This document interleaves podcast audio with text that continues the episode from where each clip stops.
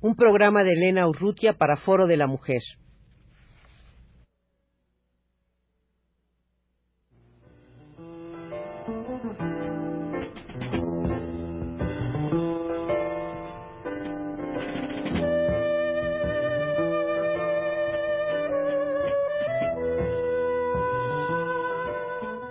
Foro de la Mujer.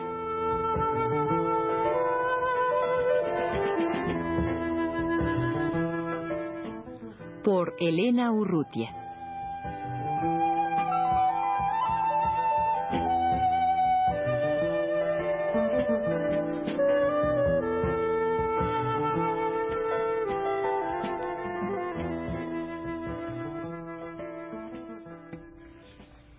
El libro de Elizabeth Mayer, Las Sandinistas, publicado por Ediciones de Cultura Popular en su serie Crónicas, Testimonios y Documentos, acaba de aparecer. Este no es el segundo libro que Elizabeth Mayer eh, dedica a, Nicaragua. Eh, tu primer libro, eh, Liz, ¿cuándo se publicó y qué editorial lo publicó? también el mismo editorial se publicó en, entre 80 y 81, que fue uh, producto de un año de vivencias en Nicaragua, lo mismo que este libro. O sea, yo estuve dos años en Nicaragua y cada año uh, dio a luz otro libro. un libro. Entonces, este libro, Las Sandinistas, es de alguna manera la segunda parte de, de aquel. El primer libro es un intento a ver la historia de Nicaragua la, el desarrollo político, el desarrollo económico o el subdesarrollo económico a través de los ojos de las mujeres. Ah, termina el 19 de julio en 1979 con la toma de poder por parte del Frente Sandinista de las Fuerzas Populares. Entonces este libro ya se distingue, se distingue del primero en el sentido que ya es sobre la mujer en Nicaragua después de la revolución. Tiene cinco capítulos uno sobre educación de adultos, otro sobre organización de masas, que se trata de la organización de mujeres, uh, otro sobre la reforma agraria y otro sobre el poder popular o la democracia popular. Además de un capítulo teórico que intenta desglosar la diferencia de lucha uh, de las mujeres de los países desarrollados y los países en vías de desarrollo ¿Por qué hay esta diferencia que yo creo que es una diferencia estructural que eh, determina que las mujeres participan de distintas formas? Liz, yo tengo una pregunta. Em, se ha dicho muchas, en muchas ocasiones y, además eh, no, nada más verbalmente, sino sobre hechos concretos, que la mujer que ha participado en las luchas para conseguir la liberación de su país, de su pueblo, el triunfo de la revolución, el momento en que, en que la revolución llega al poder, estas mujeres quedan otra vez marginadas, quedan hechas a un lado. E, ¿Esto ha sucedido con, con las mujeres en Nicaragua? ¿Ha habido alguna forma de marginamiento o de veras estas mujeres que lucharon junto con, con sus compañeros eh, todo el proceso previo al triunfo de la revolución, una vez llegada la revolución al poder, comparten ellas de, veras todas las tareas de la reorganización de este, de este país? Pues yo diría en el caso de Nicaragua que sí, que no hay un retorno al horno de parte de las mujeres que habían combatido, que habían ah, manejado ametralladores, que habían arriesgado sus vidas en la toma de poder y luego ya cuando uh, se instala la revolución se regresan a sus casas. En Nicaragua yo no creo que esto es cierto. Creo que hay una, una amplísima participación de la mujer, tanto a nivel de dirección, a pesar que no hay ninguna comandante entre los nueve comandantes de la dirección, sin embargo, entre las comandantes guerrilleras o la más amplia dirección nacional hay bastantes comandantes mujeres hay bastantes mujeres ministras para nombrar uh, lugares uh, oficiales, ¿no? lugares estatales para la mujer. Pero además hay una participación bastante equitativa en todos los niveles de la sociedad nicaragüense revolucionario, de parte de la mujer. Ahora, Elena, hay cosas que realmente yo creo que cuando lo juzgamos desde el punto de vista feminista y sobre todo de un feminismo que surge de o de los países desarrollados que implica una cierta comodidad económica o de ciertas capas sociales en los países no desarrollados que también implica cierta comodidad.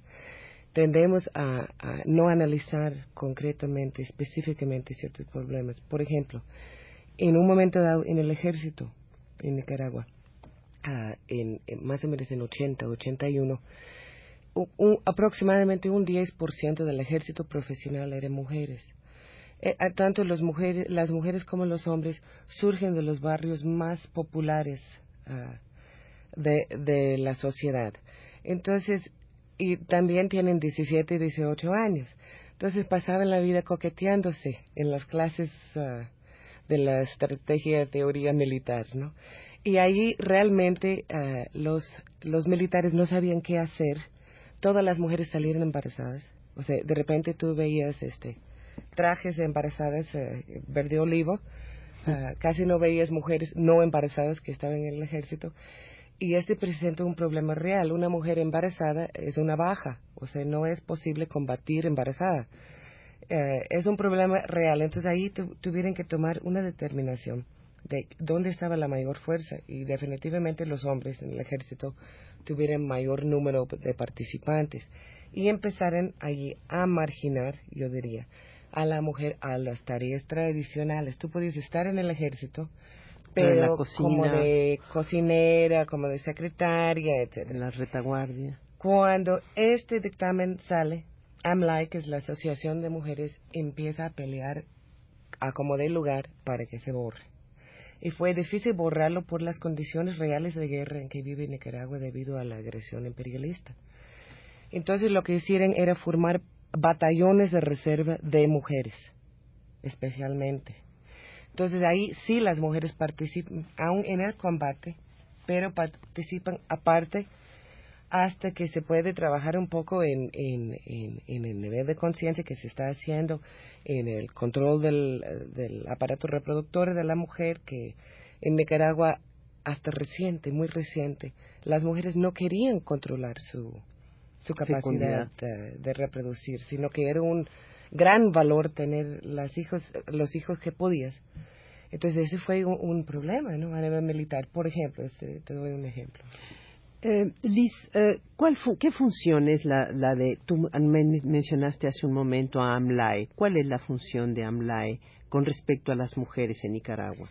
AMLAE es una organización de masas, como les llaman a los demás, que son uh, una organización para los campesinos, para los uh, ganaderos y pequeños uh, agricultores, es otro, para la clase trabajadora es otro, los obreros para la juventud, ah, para la niñez y para las mujeres, etcétera, ¿no?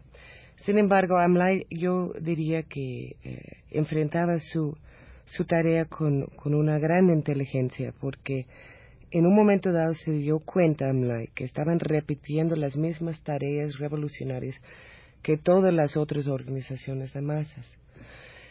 Y empezaban a debatir, y yo creo que este es un debate feminista, de que si una organización de mujeres debe ser solamente una organización autónoma o si se debe penetrar en todas eh, las esferas de la vida social y económica y político del país y optaren por el segundo.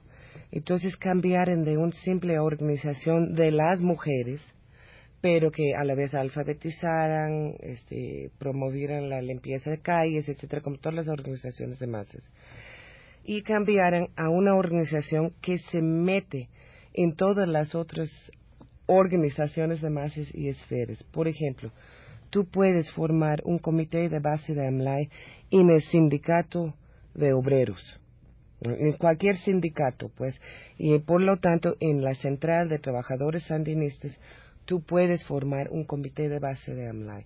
Este permite que tú puedes tratar los problemas específicos de la mujer obrera eh, o la mujer en el sindicato o la mujer en los barrios populares, según. y es una manera mucho más ágil. Ellos dicen que cambiaron la organización de masas a un movimiento ágil y amplio que penetra a toda la sociedad.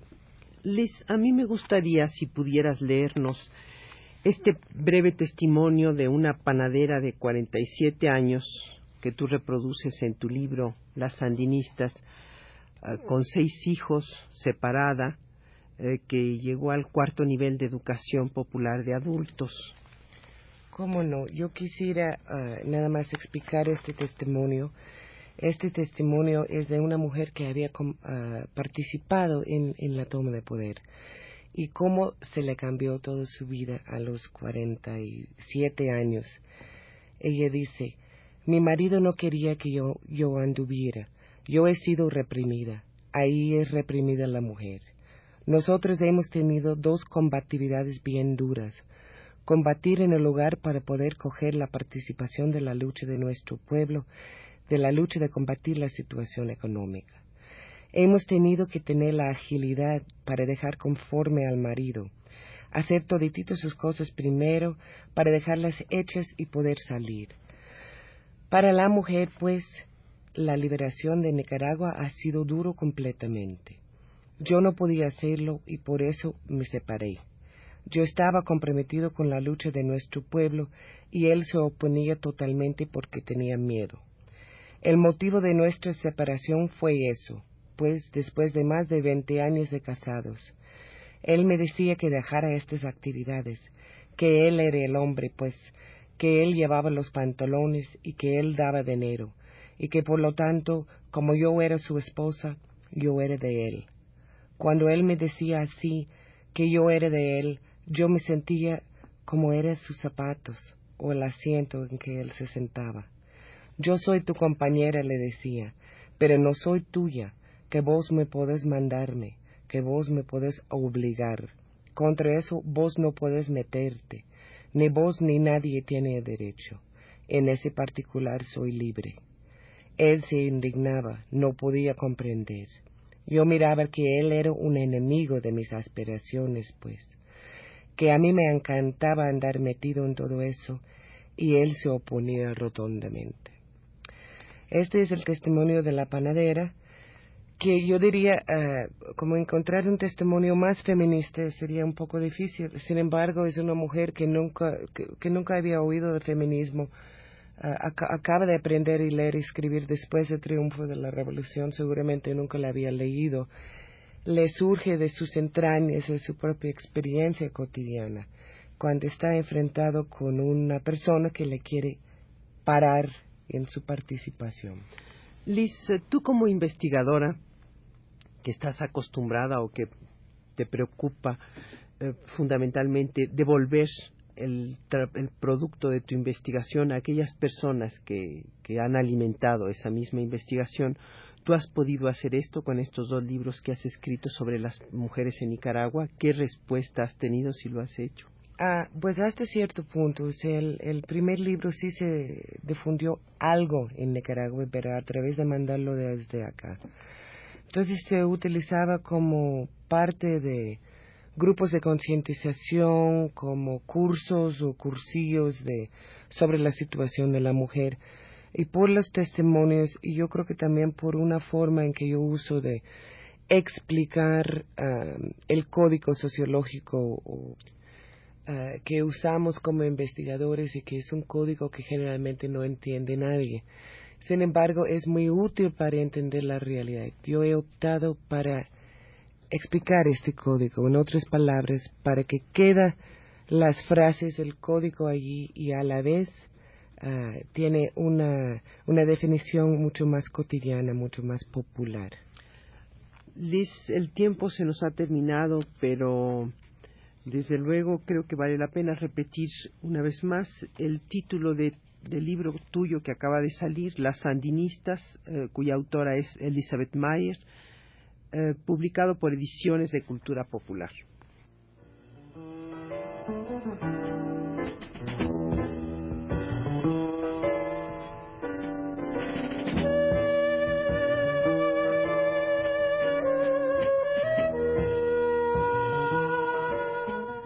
Foro de la Mujer.